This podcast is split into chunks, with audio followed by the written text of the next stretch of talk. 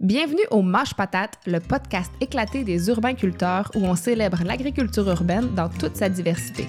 Des techniques de culture aux projets innovants, en passant par les enjeux et défis du milieu urbain, on réfléchit avec vous, on en jase avec nos invités et, on, se fait aller Mâche Patate! Bonjour tout le monde, bienvenue à Mâche Patate, le podcast des urbains-culteurs. Nos derniers épisodes avaient été euh, enregistrés d'avance, là, vous l'aurez probablement remarqué, parce que, étant donné que le printemps puis le début de l'été, c'est normalement des périodes assez occupées pour nous, ben, on prévoit qu'on n'aura pas le temps d'enregistrer des podcasts à ce moment-là. Euh, et là, donc, aujourd'hui, au moment où on enregistre le présent épisode, on est le jeudi 16 avril. Je le mentionne parce que d'ici à ce que vous écoutiez l'épisode, qui sait ce qui peut s'être passé, puis ce qui peut avoir changé euh, à comparer ce qu'on va vous dire. Donc, euh, voilà. Ben, de notre côté, ça fait exactement un mois qu'on travaille à distance en faisant euh, avancer ce qu'on peut de chez nous. Et c'est le tout premier épisode là, qu'on enregistre complètement, complètement à distance. C'est-à-dire que même Marie-André, puis Dominique à l'enregistrement, puis moi, on n'est pas ensemble. Donc, c'est une première pour nous. On s'excuse d'avance si c'est la bonne moins la moins bonne qualité du son, puis on espère que ça va bien se dérouler. Donc, soyez indulgents avec nous. On va essayer d'enregistrer euh, une couple d'autres épisodes dans les prochaines semaines, mais il se peut qu'on ait malheureusement un petit trou dans notre programmation dans le coin du mois de juin parce que habituellement en mai-juin, on a pas mal d'ouvrages sur le terrain. On va essayer fort d'être là quand même parce qu'on a encore plein de beaux sujets à couvrir puis des invités passionnés à recevoir à Manche Patate. Bref, le meilleur moyen de ne pas rater nos futurs épisodes, ben surtout s'ils finissent à être plus distancés qu'aux deux semaines comme actuellement, ben c'est de vous abonner à Manche Patate directement sur Podbean, notre hébergeur, ou sur votre plateforme de balado-diffusion préférée. Bon, alors retour à ce qui nous occupe aujourd'hui. Dans les circonstances très inhabituelles dans lesquelles on se trouve présentement, ben vous êtes de plus en plus nombreux et nombreuses à vous tourner vers le jardinage, puis on vous comprend. C'est à la fois une belle activité pour passer le temps, apprendre, émerveiller les enfants, mais c'est également un lien qu'on entretient avec la nature, puis qui nous amènera euh, au cours des prochains mois à faire euh, une activité extérieure pour nous faire bouger un peu ou beaucoup, tout dépendant de la grosseur de notre potager. Puis en plus, ça a des vertus thérapeutiques, alors c'est génial. Puis, évidemment, c'est une manière d'améliorer notre niveau de sécurité alimentaire. Ainsi, malgré les nombreux impacts négatifs de la pandémie du coronavirus, ben, on peut s'attendre à ce que ça favorise à long terme l'agriculture urbaine, puis l'agriculture de proximité de manière générale. En tout cas, de notre côté, on le souhaite fort. Oui, puis d'ailleurs, dans l'histoire, ben, l'agriculture urbaine s'est souvent développée en lien avec des situations de crise. Donc, depuis quelques semaines, euh, on entend de plus en plus parler, entre autres dans les médias, des fameux jardins de la victoire, dont on ressort un petit peu l'exemple euh, ces temps-ci. Euh, les jardins de la victoire, c'est une, initiative qui était largement promue, entre autres en Amérique du Nord, lors des guerres mondiales, surtout lors de la deuxième, afin que les, je dirais, les citoyennes, j'oserais l'accorder au féminin ici, cultivent sur leur propre terrain comme un effort de guerre parce que ça améliorait non seulement évidemment leur sécurité alimentaire, et je cite ici l'encyclopédie canadienne qui mentionne qu'en 1944, on comptait au Canada plus de 209 000 jardins de la victoire qui produisaient 57 000 tonnes de légumes. Mais ça permettait aussi de libérer en fait des trains de marchandises pour envoyer des vivres puis des armements au front. Donc, on ressort un peu cet exemple ces temps-ci parce qu'en cultivant sur nos terrains, ben, on pourrait réduire un peu la demande, la pression euh, au niveau des épiceries ça serait possible, tout dépendant de comment on, accède de fournir des aliments frais aux banques alimentaires. On pourrait aussi pallier en partie pour la baisse d'approvisionnement qui pourrait survenir, que ce soit euh, par manque de travailleurs sur les fermes québécoises cet été ou euh, par une diminution des importations des États-Unis, par exemple, d'où nous provient une large euh, proportion de nos aliments. Comme d'autres exemples d'agriculture urbaine qui se sont développés à la suite d'une crise, ben, euh, les exemples classiques sont souvent ceux de Détroit puis de Cuba. Euh, vous n'êtes pas sans savoir que Détroit, au Michigan, a été durement frappé par la crise économique puis a déclaré faillite en 2011 et a connu une hausse de chômage spectaculaire. La ville s'est vidée de ses habitants puis par conséquent de ses épiceries. Les citoyens qui sont restés à Détroit ben, ont investi divers terrains abandonnés sur le territoire pour en faire des jardins. Il y aurait maintenant 1400 projets d'agriculture urbaine dans le périmètre de la ville.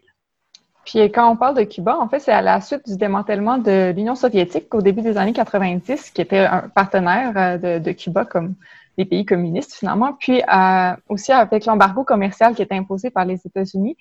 Euh, c'est dans ce contexte-là que se sont développés les organoponicos, donc des fermes bio-urbaines, euh, parce que la Cuba a été coupée en fait ses approvisionnements en nourriture, mais aussi en pétrole puis en engrais de synthèse par cet embargo-là.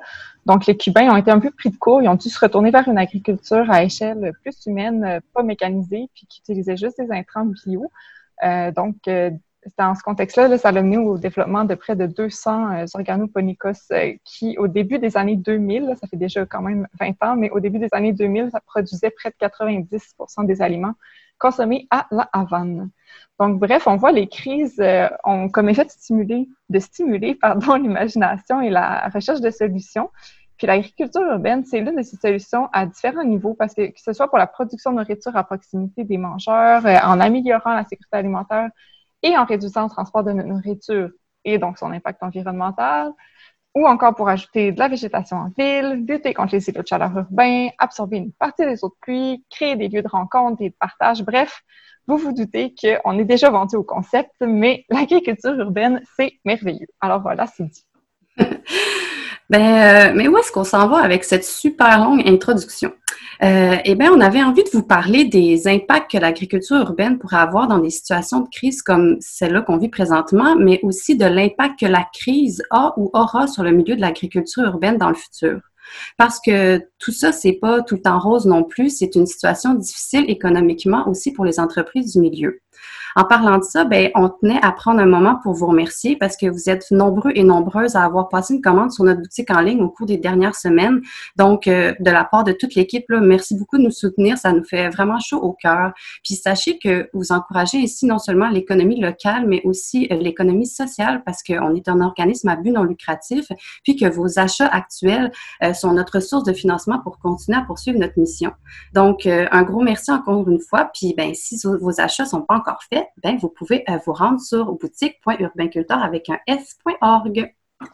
Donc voilà, on a voulu s'entretenir euh, d'un peu tout ce qu'on vient de vous nommer et qui de mieux pour nous en parler en fait que Jean-Philippe Vermette, qui est un homme qui porte de multiples chapeaux, notamment ceux de directeur intervention et politique publique pour le laboratoire sur l'agriculture urbaine à Montréal, mais également de président de la centrale agricole et de directeur euh, du marché solidaire Frontenac et du Carrefour alimentaire Centre-Sud. Donc bonjour Jean-Philippe, bienvenue à Mange Patate. Ben, merci pour l'invitation. Ben, tout d'abord, est-ce que tu peux peut-être te présenter puis expliquer un peu en quoi consistent un peu tous ces chapeaux-là? tu fais beaucoup de choses. Oui, mais comme l'agriculture urbaine, je suis multifonctionnel au sens où ce que euh, je porte, oui, différents chapeaux, mais une seule et même passion, celle euh, de mettre l'alimentation au cœur de nos vies on, je suis né à une époque où ce que ben, de plus en plus on s'en distançait avec la nourriture euh, surpréparée, avec les magasins entrepôts et, autres. Puis on est plusieurs là, de ma génération à vouloir euh, ben, reconnecter euh, les, les urbains, mais les gens en général avec leur alimentation. Puis l'agriculture urbaine est une de ces stratégie-là pour le faire, mais euh, comme vous pouvez vous en douter, il y en a plusieurs autres, comme euh, la cuisine, faire son marché, euh, faire, c'est ça, participer à, des, groupes d'achat, acheter des produits dans la boutique en ligne des urbains-culteurs et autres. ça dépend, il, y a, il, y a, plein de manières de le faire, puis puisque j'en ai aucune de favorite, ben, je suis obligé d'être organisations euh, pour combler toutes euh, mes attentes par rapport à ce système alimentaire. Euh, ben, en fait, on pourrait aller dans le vif du sujet tout de suite.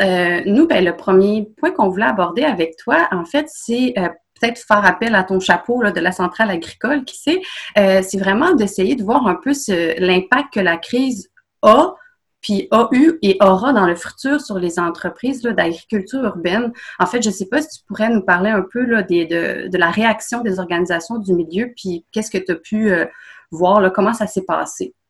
Ben, peut-être, euh, si je prends mon chapeau central agricole, on est un, regroupement de, de, producteurs urbains et de transformateurs, mais on regroupe aussi des organisations comme la CAPE, qui est la coopérative d'agriculture proximité écologique, qui euh, en fond, sont prestataires des, des, paniers bio et qui ont les kiosques des bio locaux euh, un peu partout euh, en province. Ça veut dire, euh, c'est sûr, ça n'affecte pas les entreprises d'agriculture toutes de la même manière. Euh, mettons, si on prend tout ce qui est les semenciers, il y a une grande, un grand intérêt aujourd'hui en raison de la crise. Comme vous l'avez mentionné tantôt, les gens veulent jardiner chez eux. Ça veut dire tout ce qui est euh, c'est ça, achat de semences, euh, achat de pots, achat de terreau et autres, on, sent un grand engouement. tout ce qui est commande en ligne directement des, euh, des producteurs jusqu'aux citoyens. Nos voisins sont les fermes Loufa. Euh, ils ont dû fermer leur site euh, dû à un trop gros volume d'achats. Puis présentement, c'est premier arrivé, premier servi. Ils sont pas capables ah de, répondre à, la demande. Ceux qui ont, qui ont le plus de difficultés, c'est les, les producteurs qui étaient vraiment nichés dans l'approvisionnement des restaurants, mm-hmm. l'achalandage des restaurants euh, et des institutions sont beaucoup en baisse. Ben, tous ceux qui avaient concentré leur segment de marché autour de euh, clients qui euh, font vivre de, de, de la non-distanciation sociale pour vivre, ben eux, ils se retrouvent un peu là en difficulté présentement. Mais mm-hmm. sinon, c'est ça, ça, ça amène les entreprises à, à, se repositionner par rapport à leur par rapport à leur segment de marché. Et euh, après ça, c'est ça, toutes les organisations, comme si je prends mon chapeau de directeur du Carrefour alimentaire Centre-Sud, où on organise des cuisines, des jardins, ben là, c'est sûr que présentement, tout est sur euh, pause.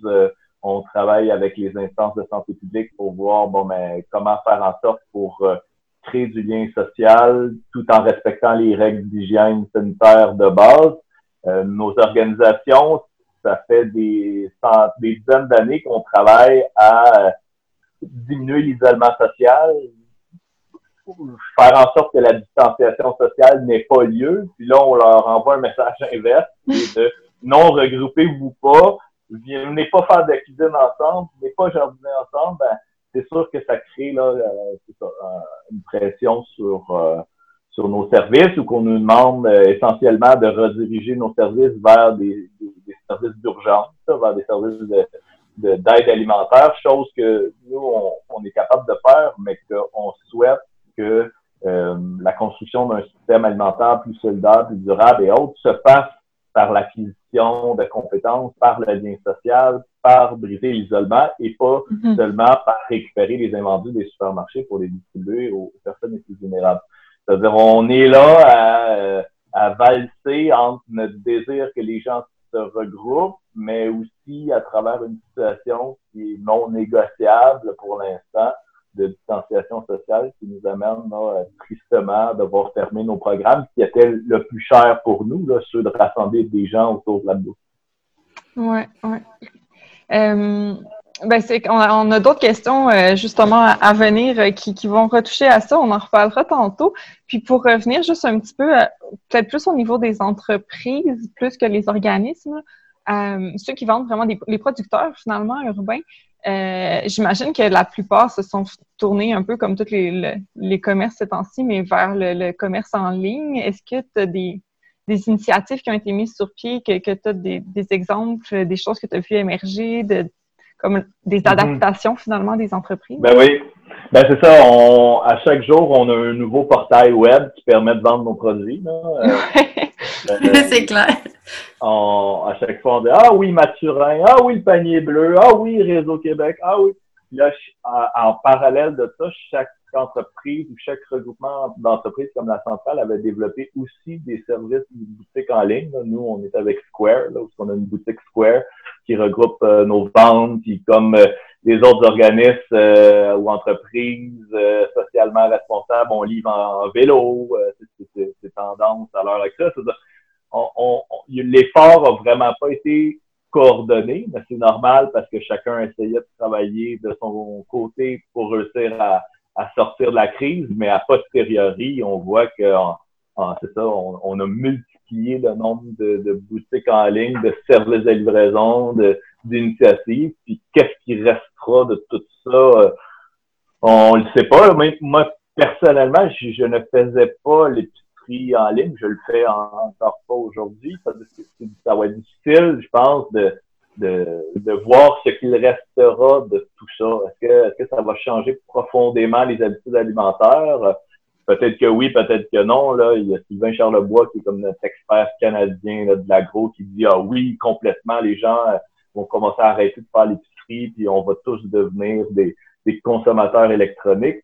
Je ne sais pas, pour, ayant travaillé dans les marchés publics pendant presque dix ans, je vois, je vois d'un mauvais œil jusqu'à un certain point cette déconnexion-là, quand je parlais tantôt de la connexion entre agriculteurs, consommateurs et autres, j'espère qu'on va conserver des relations humaines autour de l'alimentation. Euh, pas que l'électronique n'est pas humain, mais ce contact-là privilégié qu'on peut avoir sur un marché public ou euh, dans, un kiosque fermé ou quoi que ce soit, j'espère qu'on ne le perdra pas à travers la crise parce que pour moi, ça, vient chercher là euh, une des clés euh, de, rapprochement dans, un système alimentaire plus, durable, en fait. C'est ça, on est plein à avoir mis des, initiatives électroniques ou de changer notre segment de marché. Qu'est-ce qui restera de tout ça après la crise? on ne sait pas encore. Mm-hmm. Ben, moi, en fait, la, réflexion, en fait, le questionnement que ça m'a amené, c'est que j'ai comme remarqué à quel point il y avait beaucoup d'entreprises, justement, qui bâtissaient presque la totalité de leur plan d'affaires autour de la restauration puis de l'hôtellerie, puis que au final, euh, ils offraient des produits qui sont quand même assez nichés ou même de luxe, là, qu'on peut dire. Puis je me demandais si ça l'avait euh, influencé, parce que, tu sais, du jour au lendemain, il fallait qu'ils se retournent, mettons, vers les particuliers. Ben, est-ce que premièrement, il y a une bonne réponse euh, de la population, puis aussi, est-ce que certaines entreprises qui ont dû comme s'adapter euh, dans leur offre de produits, par exemple? Et c'est sûr que, tu sais, quand tu vends, euh, mettons un exemple de l'île de l'ours, qui est un champignon de spécialité vendu autour de 35 le kilo, que la 95 des Québécois ne connaissent pas et ne consommeraient pas si jamais il leur était proposé dans une assiette à l'aveugle. quand tout ton segment de marché est autour de ce de cette hymne de l'ours-là, c'est clair que du jour au lendemain, le consommateur ne suivra pas.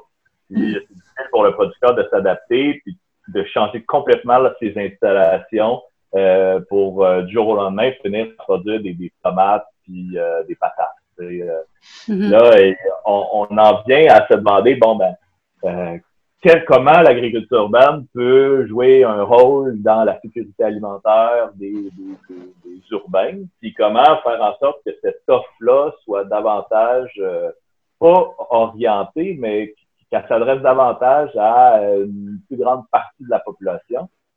Puis euh, la réflexion sur est-ce que, dans le fond, il faut euh, subventionner la demande ou il faut subventionner l'offre? Est-ce qu'il faut changer la demande ou il faut changer l'offre? Est-ce qu'on crée des cours de cuisine pour que les gens apprennent à cuisiner l'île de l'ours ou euh, on fait en sorte que on demande aux champignonnières d'arrêter d'en produire? Est-ce qu'on donne de l'argent aux plus vulnérables pour qu'ils en achètent de l'île de l'ours? Ou est-ce qu'on subventionnait directement l'entreprise pour qu'ils en produisent à, moins, moins grand coût? Il n'y a pas de solution miracle à l'intérieur de ça.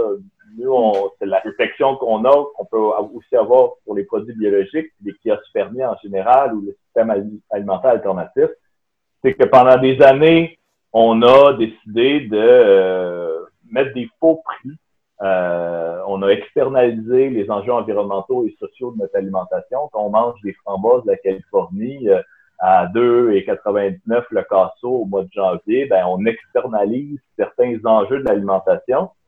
Puis euh, que du jour au lendemain, offrir un casseau de framboises produit en contexte urbain à travers des, des, enjeux sociaux et environnementaux propres au Québec, ben ça serait inéquitable au niveau des mm. C'est-à-dire là, euh, on, va partir cet été un programme de food stamps, de coupons alimentaires, un peu copié sur ce qui s'est fait au Vermont avec Bernie Sanders, où ce que, dans le fond, on va subventionner la demande, c'est-à-dire on va offrir de, l'argent aux euh, personnes les plus vulnérables dans les banques alimentaires pour qu'ils consomment euh, davantage de produits issus de l'agriculture biologique, issus de l'agriculture urbaine, de l'alimentation locale, qui faire en sorte justement de décloisonner cette idée-là que bon ben c'est pour les riches ou c'est trop cher parce que c'est peut-être le vrai prix que ça mm-hmm. coûte si on n'externalise pas euh, les coûts de l'alimentation. Puis selon selon moi, ce n'est pas au consommateur d'avoir 100% de euh, de, ce, de, cette réponse-là, ah oui, je vais en mettre plus si j'ai pas d'argent dans le fond, ben je pourrais pas participer à un système alimentaire alternatif. Euh, c'est pas non plus 100% euh, au gouvernement, au sens où que, bon, ben, on a choisi à travers nos, mesures, nos politiques agricoles des 30 dernières années, qu'est-ce qu'on qu'on faisait la promotion au Québec, qui est présentement essentiellement des produits d'exportation autour euh, des grandes céréales, des, de, l'industrie du porc et autres, puis moins sur l'agriculture, euh, mettons, maraîchère, euh, biologique et l'agriculture urbaine. Puis tranquillement, il y a, il va avoir, j'y travaille depuis plusieurs années, notamment en tant que directeur politique public, sur cette transition-là des investissements publics euh, redirigés vers une alimentation euh, alternative qu'on pourrait dire aujourd'hui, mais qui va être conventionnelle, je le souhaite, dans quelques années, où ce que l'agriculture biologique, euh, l'agriculture euh, n'externalise pas les enjeux sociaux et environnementaux, va être accessible à tous, puis que ça va être un nouveau pacte social au Québec qu'on va se faire, de se dire, ben oui, voici le vrai coût d'une tomate, voici le vrai coût, puis que socialement, on, on, encourage ça. Parce que pour l'instant, c'est pas le cas. Mais cette logique comptable-là, c'est une logique qui, aujourd'hui, en temps de crise, là, ça vient faire une suite sur la COVID, justement, nous permet de réfléchir parce qu'on parle d'autonomie alimentaire, on parle de mesures protectionnistes, on, on, on s'imagine justement, bon, mais qu'est-ce qu'on fait si on n'a pas des travailleurs saisonniers qui viennent dans nos champs? Qu'est-ce qu'on fait si la Californie ferme ses frontières? Qu'est-ce qu'on fait si euh, du jour au lendemain, on n'a plus accès à cette alimentation-là? Ben, il faut investir dans notre agriculture. Dans quel type d'agriculture? mais c'est sûrement pas dans les 9 millions de porcs qu'on produit chaque année au Québec parce qu'on n'en consomme que 1 million. Ça veut dire mm-hmm.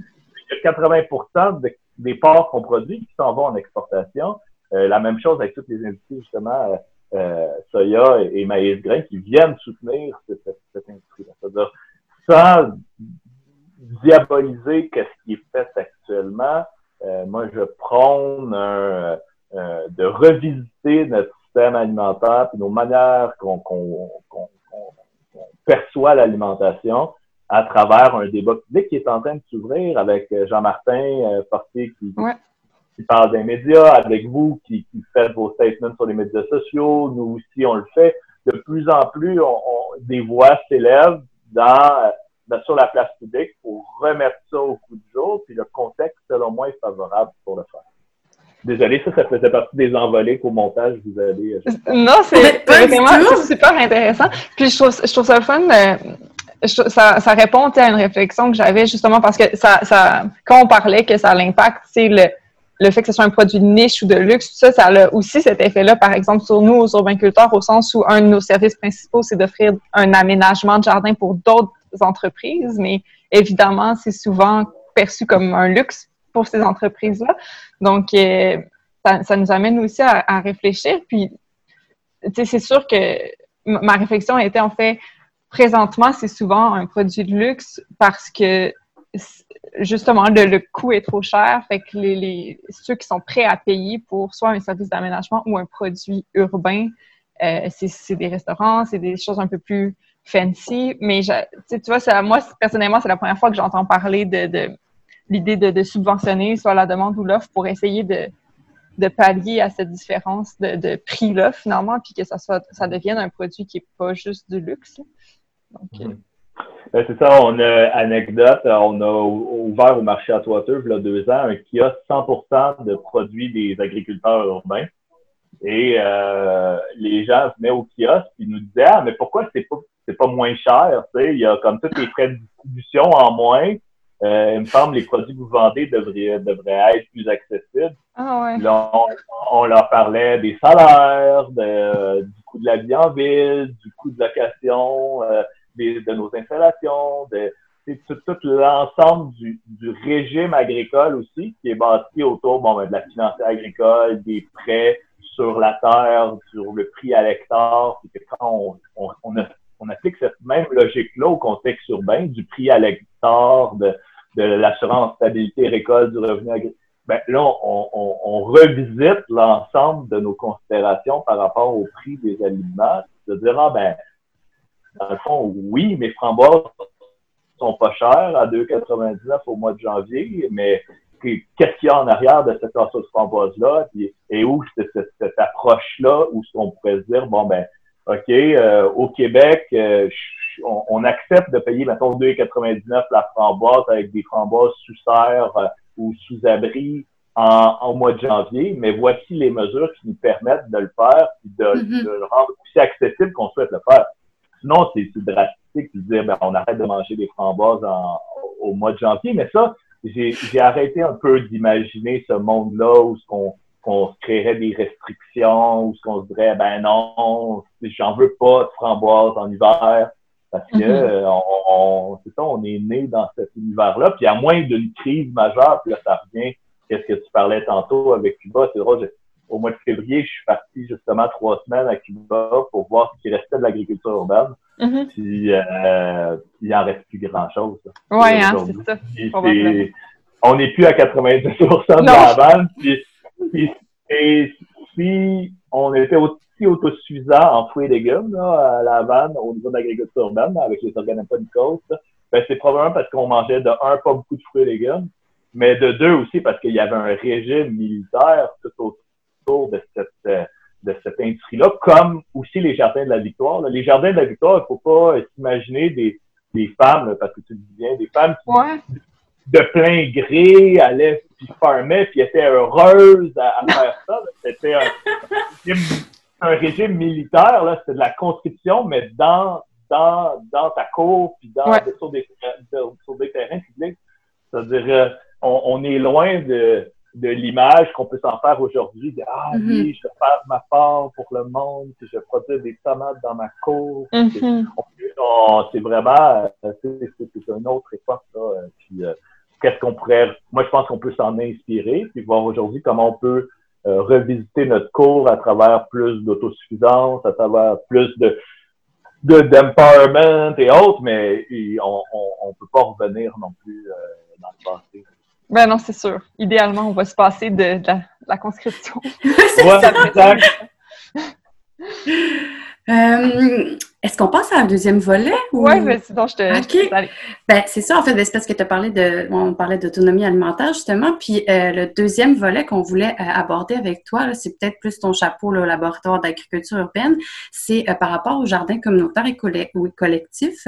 Parce que en ce moment, là, au moment où on enregistre le podcast, en tout cas, ben, la ligne de conduite semble être que ces jardins n'ouvriront pas pour l'instant. Puis, ben, on voulait savoir un peu ton impression de ça, puis pourquoi tu penses que cette euh, décision-là a été prise? Ben, ça va être euh, diffusé quand, cette, euh, mercredi de la semaine prochaine. OK. Ben, je vous annonce qu'ils vont rouvrir. OK. Oh! oh OK.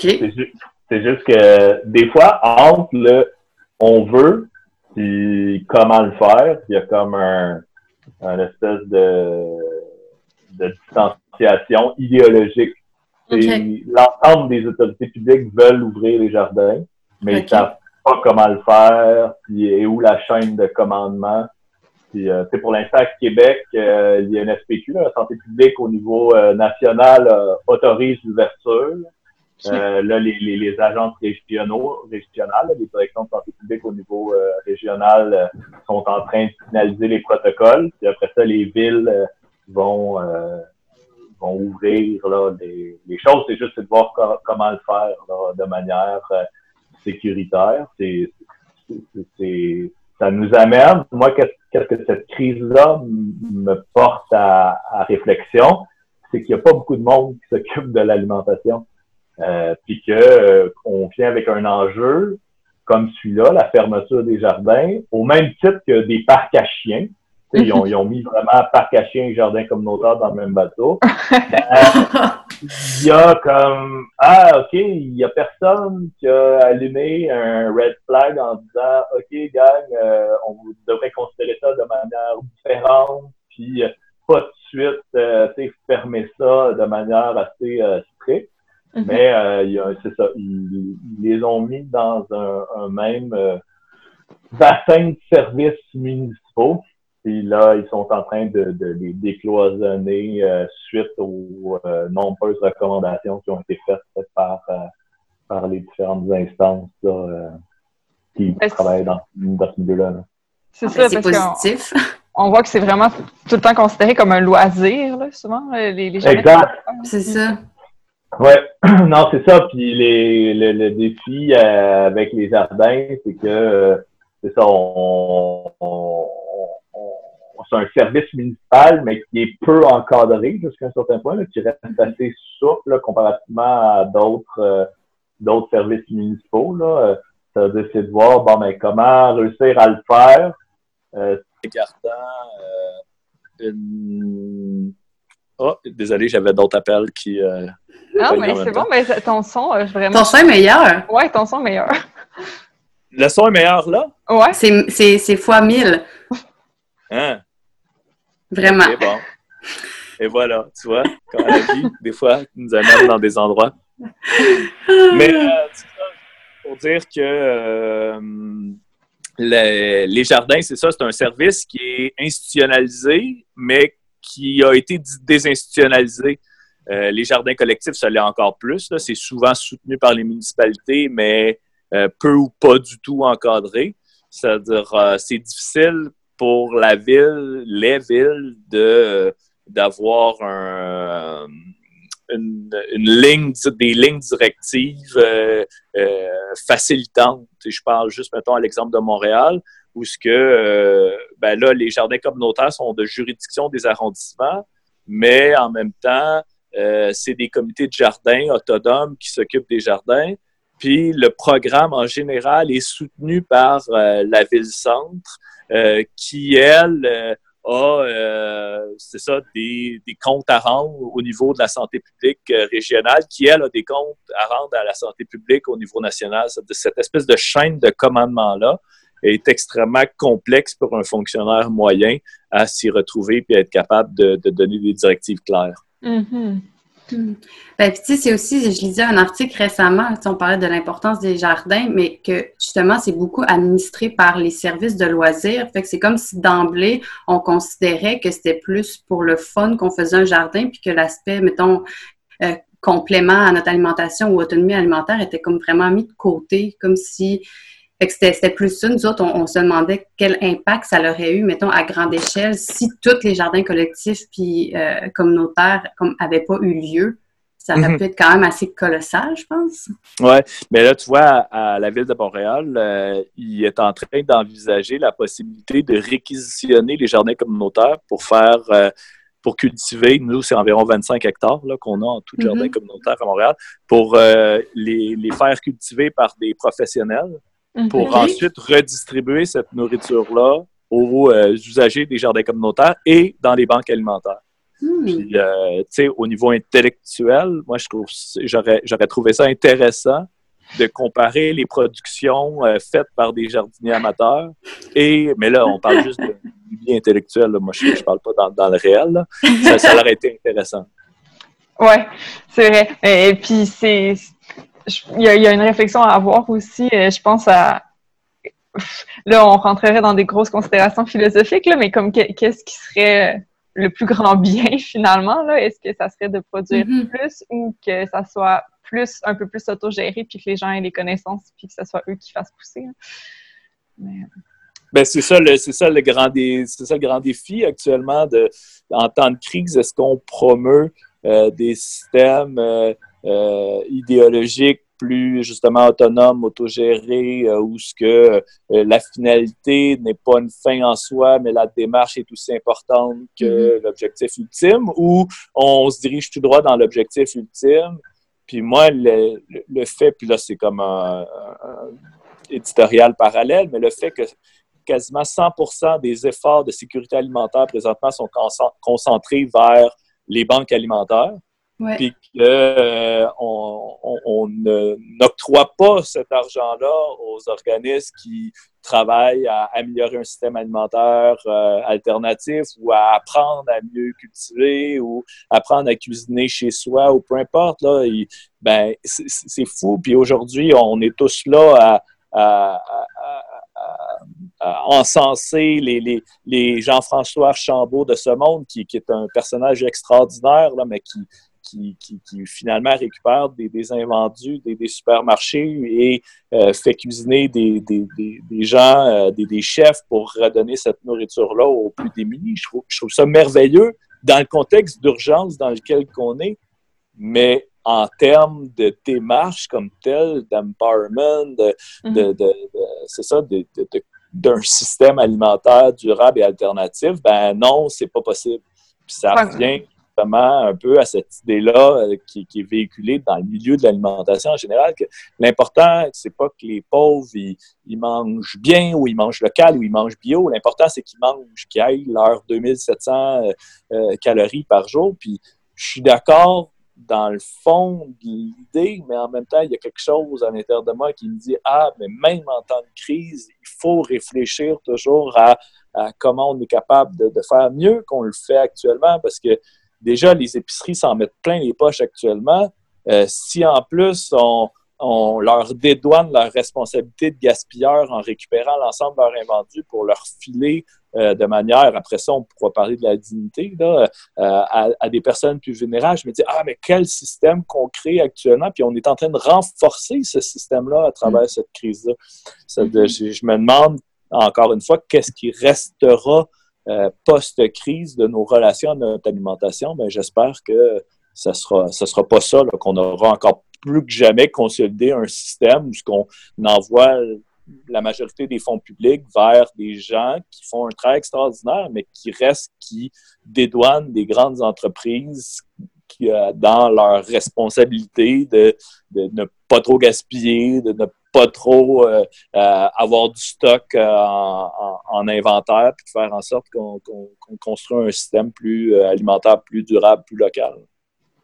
Ben, toi, une, des pistes de solution, est-ce que ce serait, par exemple, dans le fond, de peut-être mettre plus de fonds au niveau de la formation des gens pour qu'ils deviennent autonomes pour eux-mêmes produire ce dont ils ont besoin, par exemple? Ben, notamment, oui, qu'on devienne autoproducteur, puisqu'on mette les gens en capacité de le devenir, mais c'est aussi, puis là, ça rejoint là, ben, les économistes plus de gauche. Je viens malheureusement ou heureusement de cette école-là qui euh, prône un revenu minimum garanti, notamment sur les questions alimentaires, puis qu'on met de l'argent dans les comme un peu comme le 2000 dollars que le fait le fédéral, mais nous avec les food stamps, on va rajouter de l'argent pour que les gens euh, aient euh, accès à des fruits et légumes issus d'une agriculture qui est qu'est-ce qu'on souhaite en tant que société. Quand on mm-hmm. investit de l'argent public, selon moi, on a un, devoir de l'orienter vers des, des, des, des, systèmes circulaires qui vont profiter à l'économie d'ici. Puis euh, c'est comme quand on pense à la caisse de, dépôt et de placement qui euh, finance un, tramway, puis que le tramway il est fait en Inde. Euh, si c'est avec notre argent public, pourquoi ne pas faire travailler des gens d'ici? Ben, c'est la même chose pour le 2000 dollars qui est donné partout au gouvernement fédéral ou les food stamps pourquoi ne pas encourager les marchés publics, les entreprises d'agriculture urbaine, les, les, OBNL, les coopératives et autres, puis que notre argent public, finalement, reste dans l'économie d'ici?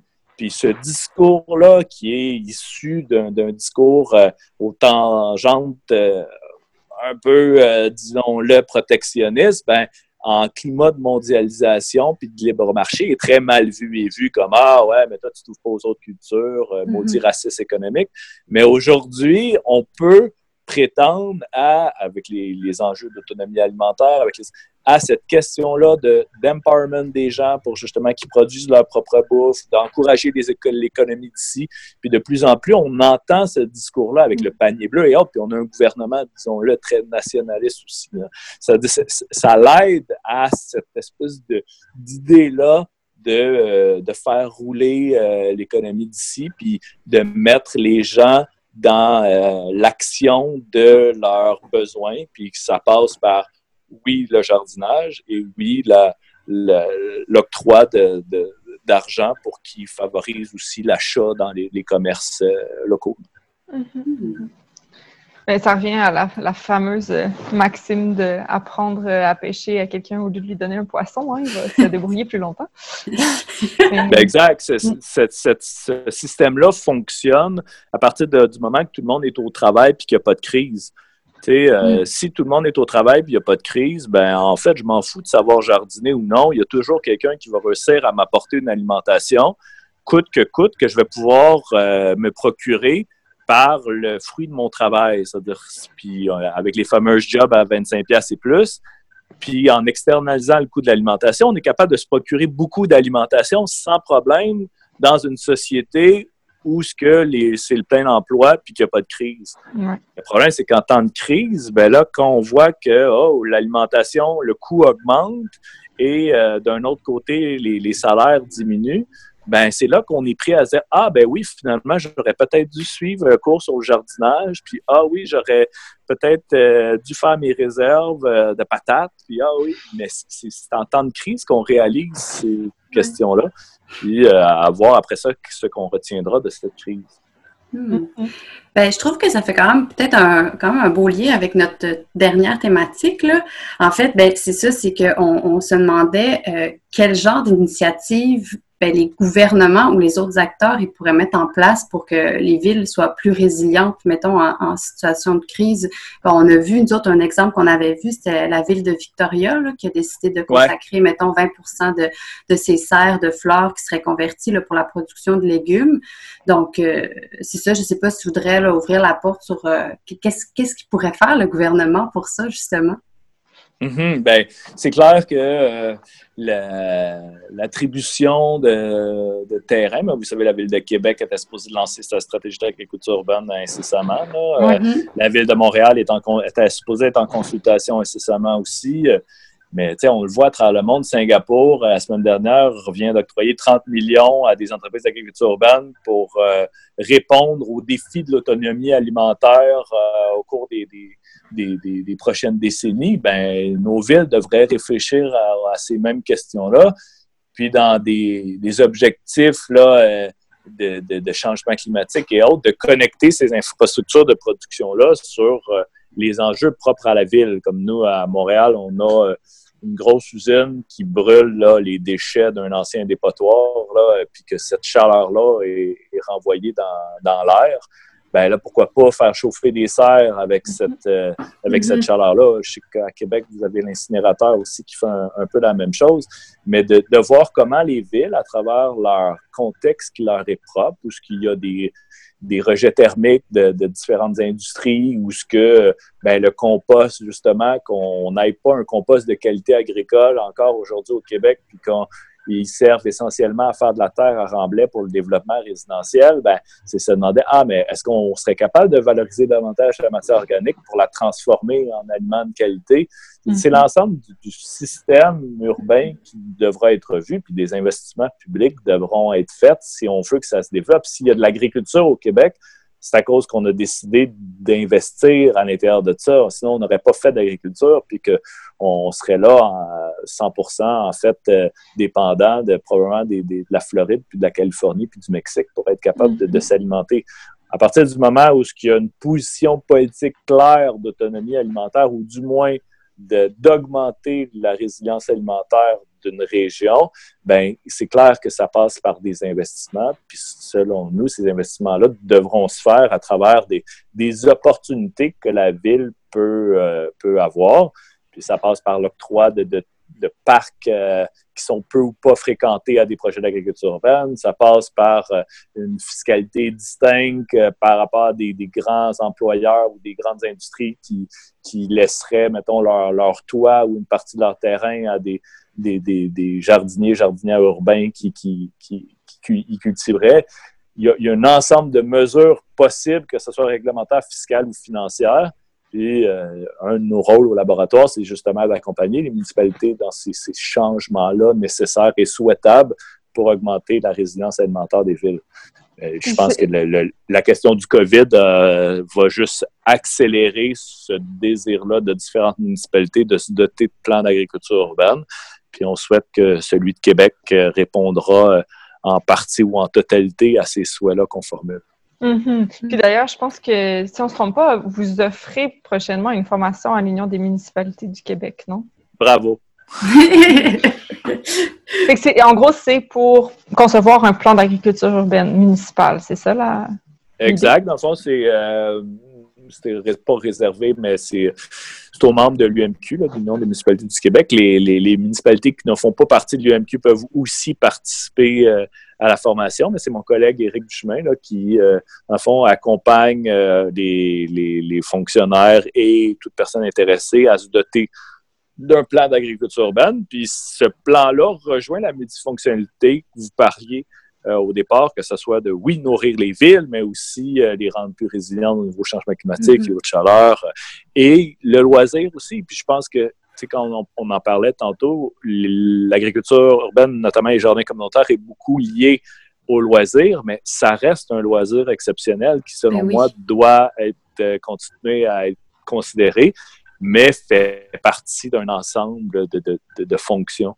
Puis des fois, j'aime pas ça dire ça, mais je le dis à, mes étudiants euh, dans le cours agriculture urbaine qu'on donne à, l'UQAM, mais l'agriculture urbaine, c'est peut-être la moins bonne des solutions pour toutes les fonctions. C'est-à-dire si, si, mettons, je veux nourrir une, une population, ben peut-être l'agriculture urbaine ne sera pas la meilleure solution, ni le, le, meilleur loisir, ni la meilleure manière de lutter contre les îlots de chaleur mais c'est probablement la meilleure de solution globale pour toucher l'ensemble des fonctions qu'on mhm. veut toucher. Mhm. C'est-à-dire, euh, il ne faut pas croire que l'agriculture urbaine va, nourrir à 100 les villes. Je pense qu'il y, a des complémentarités à avoir avec les régions, avec, euh, avec l'agriculture euh, qui se pratique partout au Québec, mais il, y a quoi faire en ville pour contribuer à, à cette fonction-là, puis continuer à contribuer aux autres fonctions.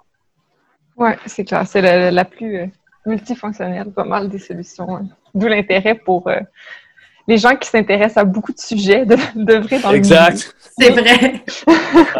Les gens qui sont pas capables de se brancher, là, les milléniaux, là, c'est excellent pour eux, l'agriculture. Ah, je me reconnais presque pas. Oui, c'est ça. Mais non, c'est ça. Ah, puis moi, juste par curiosité, là, je me demandais si, euh, en fait, euh, c'était en lien avec euh, l'article de Jean-Martin Fortier là, sur les taux préférentiels dans les serres. Est-ce que tu penses que c'est quelque chose qui... Est-ce que tu as espoir que c'est quelque chose qui, qui va aller de l'avant ou tu penses que c'est juste quelque chose qui passe là, parce que c'est la crise, mais qu'après ça, on va l'oublier? Non, non, moi, je pense que ça va se passer. Là. Sophie Brochu, là, qui, qui a été nommée... Mm-hmm. Et c'est vraiment quelqu'un, euh, ben moi que j'apprécie beaucoup. Là. Euh, on se connaissait à l'époque d'Énergir parce que, euh, en tant que directeur du Carrefour alimentaire, elle, a son siège social dans, le quartier. puis on a, on a, participé ensemble, notamment à la mise en place de la serre quartier nourricier dans le centre-sud. Puis c'est quelqu'un qui a vraiment à cœur les enjeux d'alimentation, puis de relève agricole. Puis j'ai confiance que on va oui, euh, continuer à essayer de vendre notre électricité là, aux Américains et aux Ontariens, mais qu'il y a une partie de nos surplus énergétiques présentement qui pourrait être utilisée à améliorer l'autonomie alimentaire euh, des, des, Québécois québécoises, puis qu'il va y avoir des programmes et des mesures qui vont le, le faciliter.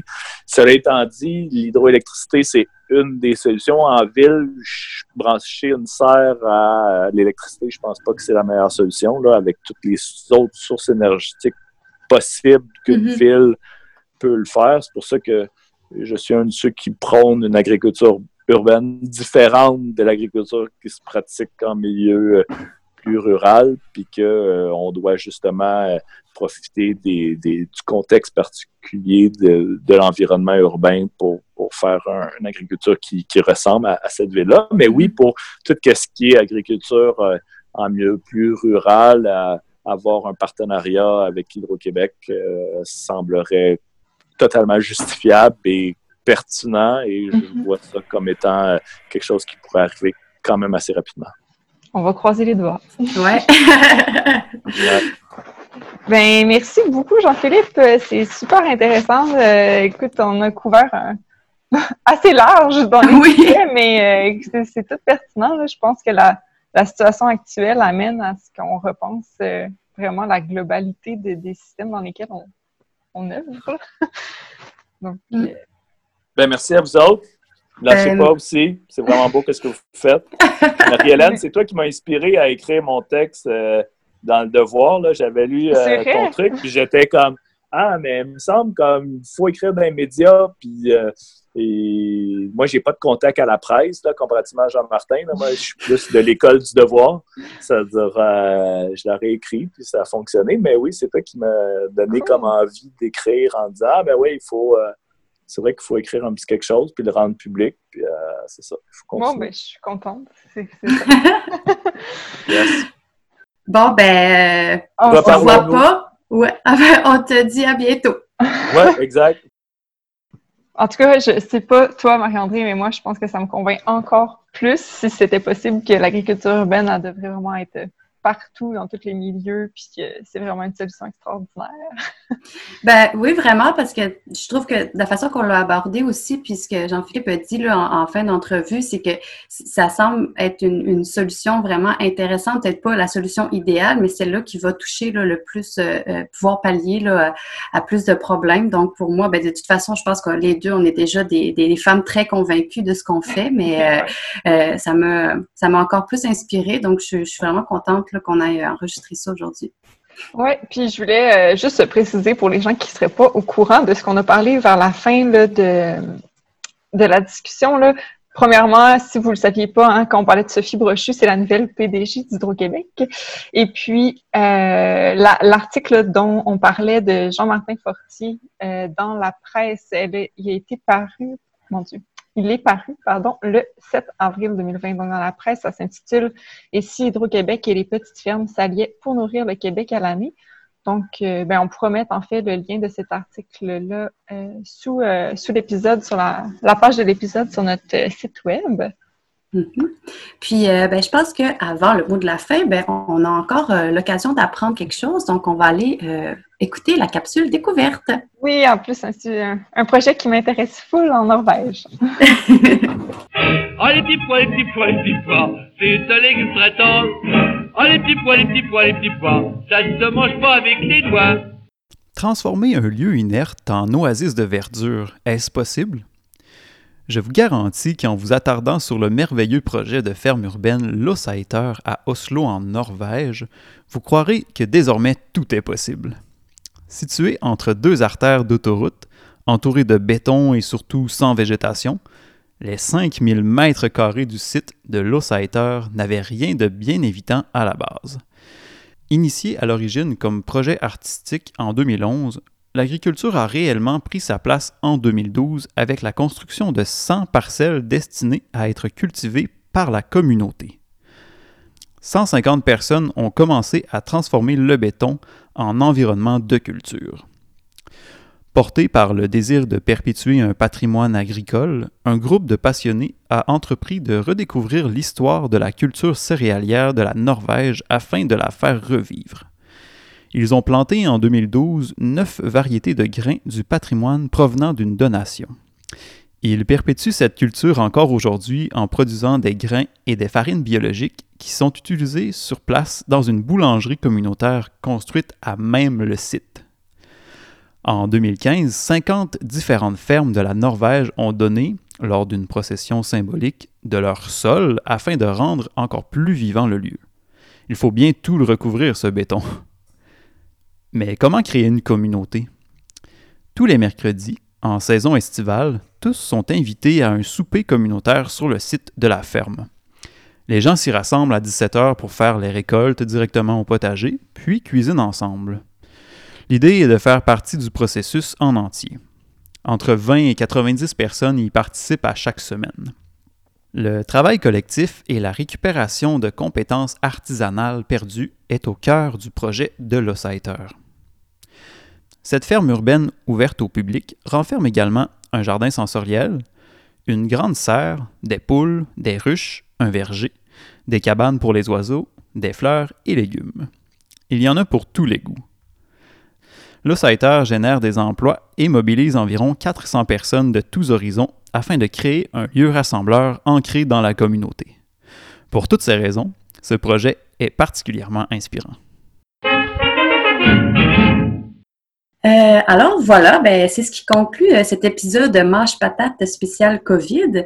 Euh, on espère que vous l'avez apprécié puis que la formule à distance pas trop fait mal à vos oreilles. on travaille pour vous livrer d'autres épisodes prochainement, donc restez pas trop loin. Puis surveillez. Puis surveillez-nous.